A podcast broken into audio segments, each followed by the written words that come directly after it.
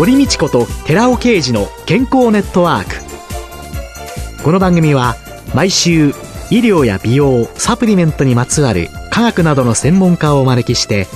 私たちの健康のために役に立つお話を伺う健康生活応援番組です。包摂体サプリメントと MGO マヌカハニーで健康な毎日をお届けするコサナの提供でお送りします。コサナの商品をお求めの際はフリーダイヤル0120-496-537までぜひお電話ください。体の節々が気になりだしたらコラーゲン、グルコサミンを配合した環状オリゴ糖の力シクロカプセル化スムースアップお得な定期購入もご準備しております。ご購入はコサナのフリーダイヤル0120-496-537専任スタッフが商品に関するお問い合わせ、ご質問にもお答えいたします。コサナのフリーダイヤル0120-496-537 0120-496-537皆様のお電話をお待ちしています。こんにちは、堀道子です。今月は管理栄養士の篠原エリカさんをゲストに迎えて、中高年のためのダイエットと題してお送りします。まあね、私、コロナ太りと言いましょうかね。はい、自粛生活をしている間に、どんどん太りまして、はい、真剣に考えなければというふうに思ってたんですけれども、はい、この太るっていうことは、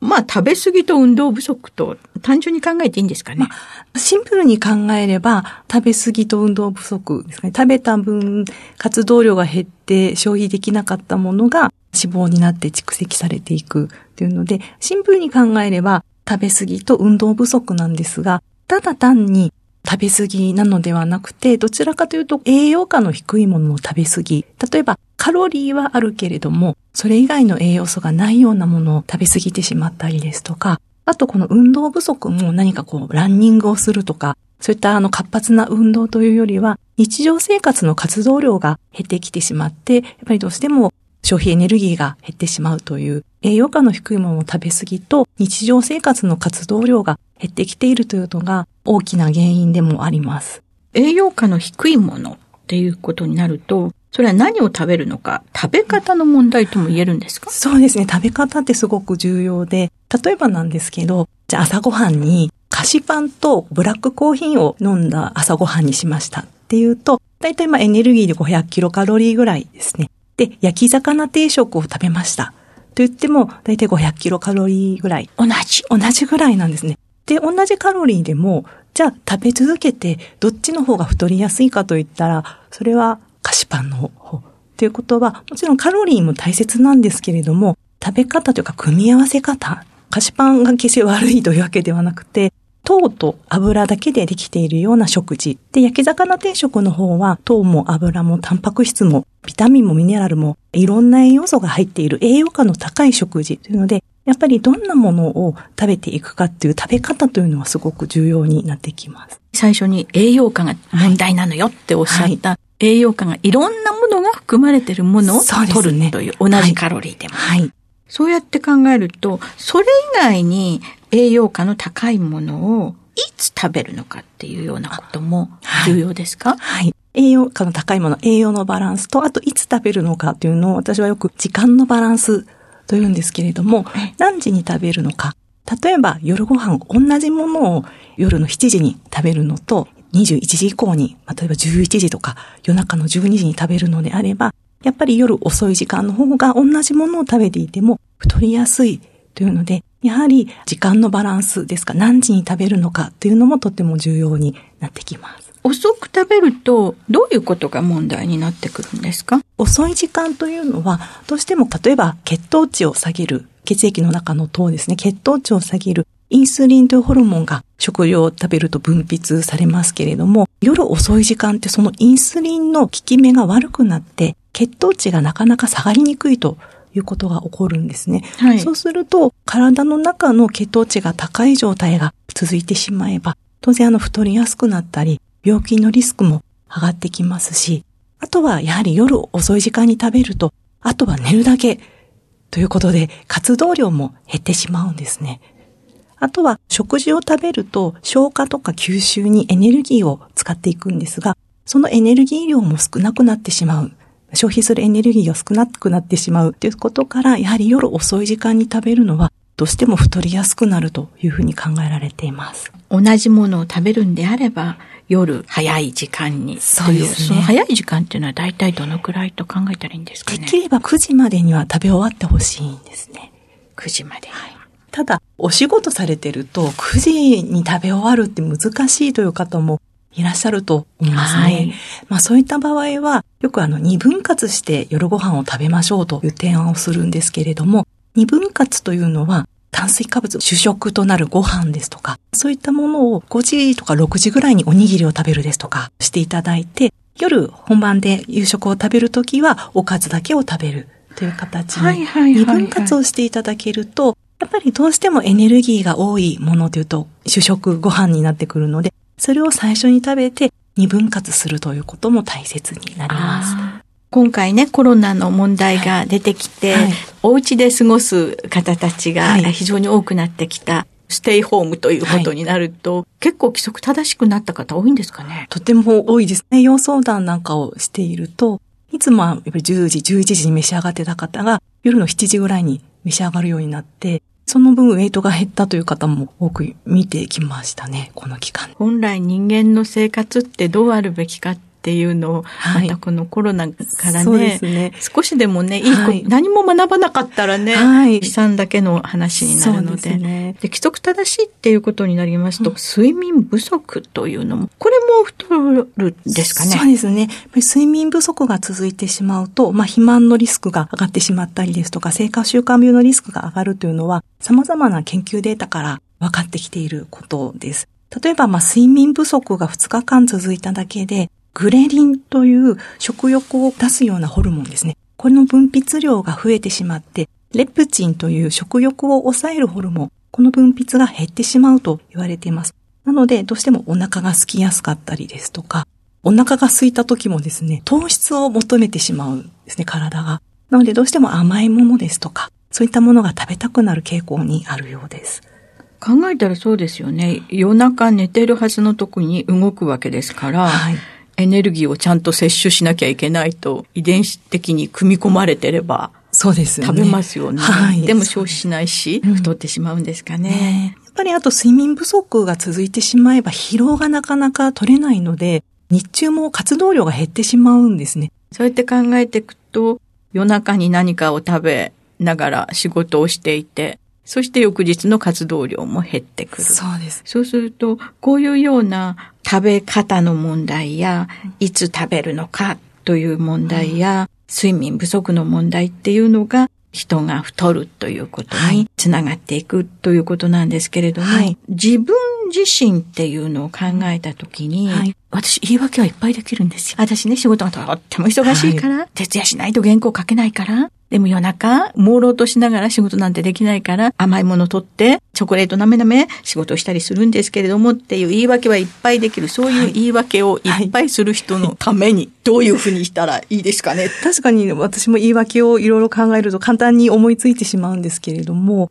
自分がどうなりたいかっていうところをまず考えてほしいんですね。うん、もちろん食事をとる、バランスよく食べるっていうことが目的ではなくて、どういう生活を送っていきたいか。例えば仕事を効率的に進めていきたいのか。それともダイエットをして綺麗な洋服を着たいのか。お肌をピチピチに綺麗にさせたいのかとか。最終的なゴール目標、ゴール設定というんですかね。どんな自分になりたいのかというのをゴールに決めて、じゃあそのためにはどういう食事をとっていけばいいのかですとか、どんな睡眠をとっていったらいいのかというような、最終的にはどうなりたいのか。で、それに近づけていけるようなまず取り組みやすい。じゃあ私は眠りの方が取り組みやすいのか。それとも食事の方が取り組みやすいのか。3食難しいなら、まず朝ごはんを食べることから始めようかというふうに、自分でも目標とプラスできそうなことを一つずつ決めていく。一気にたくさんやろうとするのではなくて、一つずつできることを決めて、それをクリアしていくということが大切だと思います。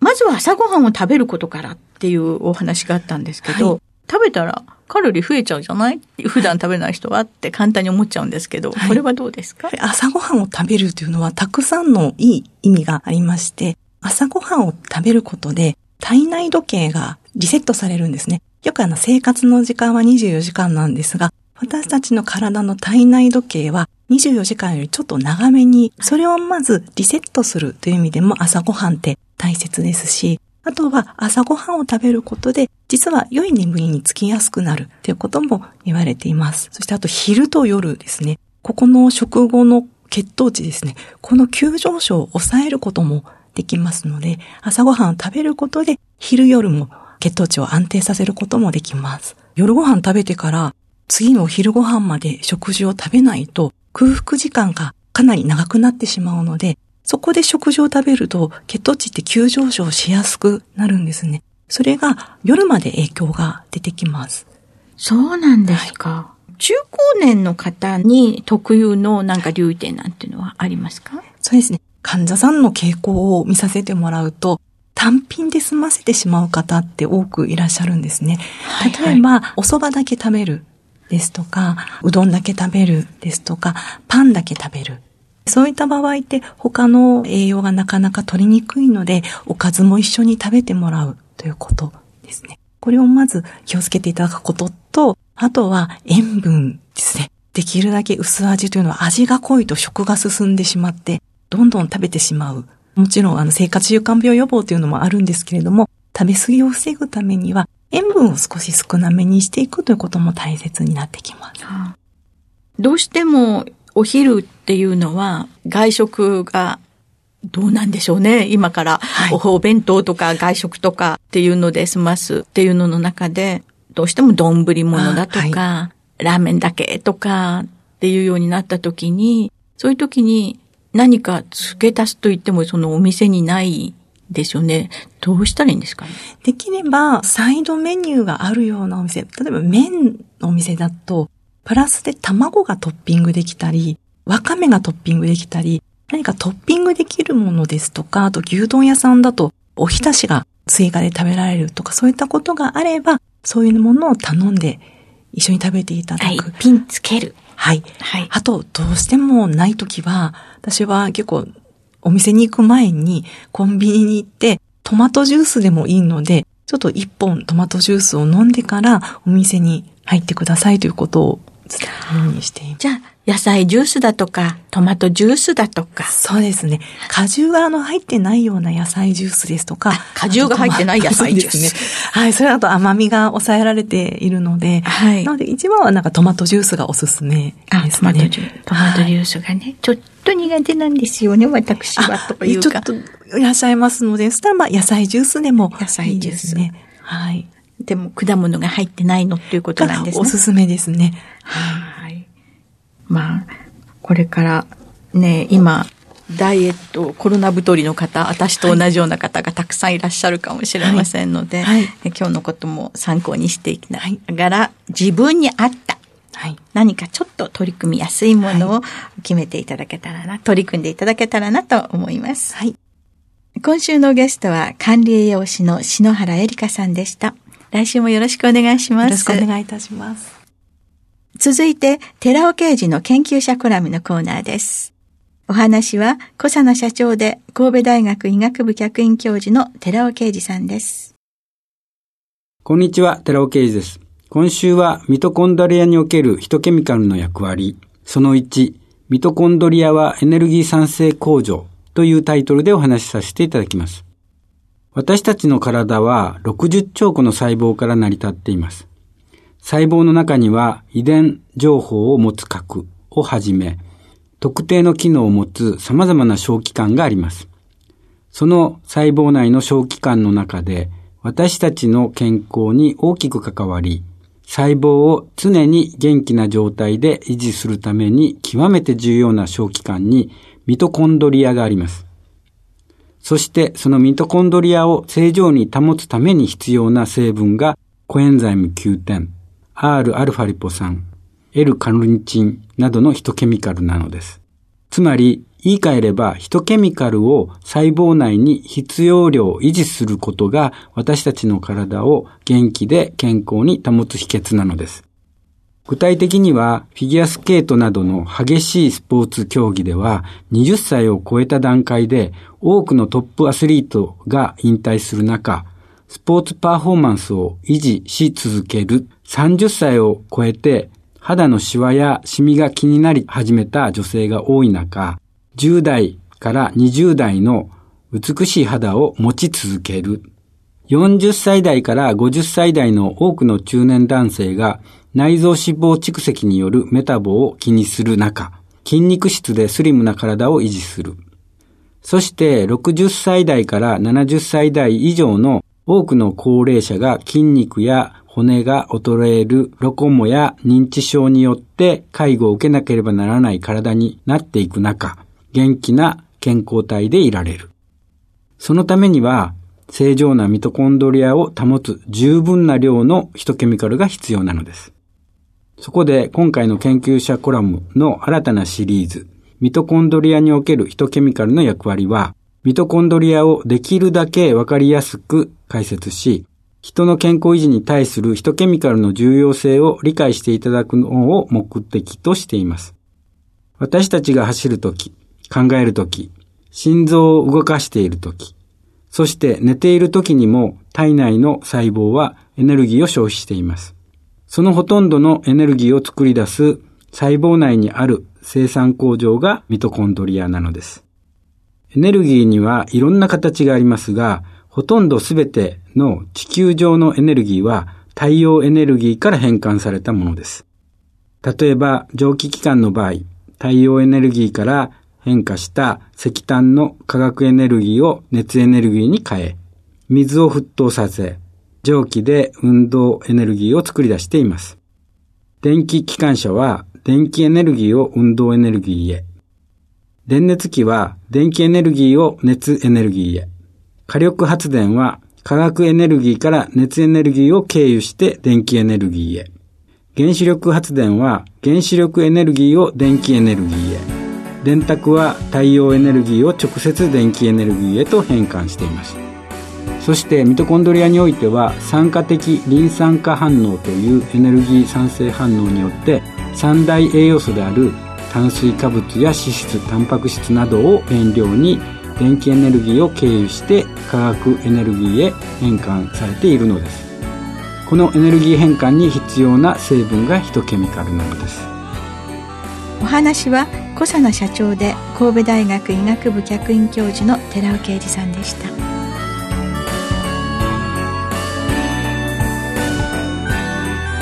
こでコサナから番組お聞きの皆様へプレゼントのお知らせです。1日摂取量に制限がなく無味無臭のアルファシクロデキストリンを使用した新しい食物繊維コサナのピュアファイバーを番組お聞きの10名様にプレゼントします。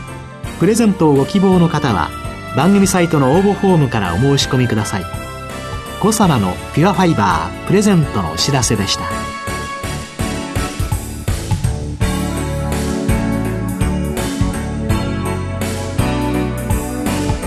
堀道子と寺尾啓二の健康ネットワークこの番組は包摂体サプリメントと MGO マヌカハニーで健康な毎日をお届けする「コサナの提供」でお送りしました。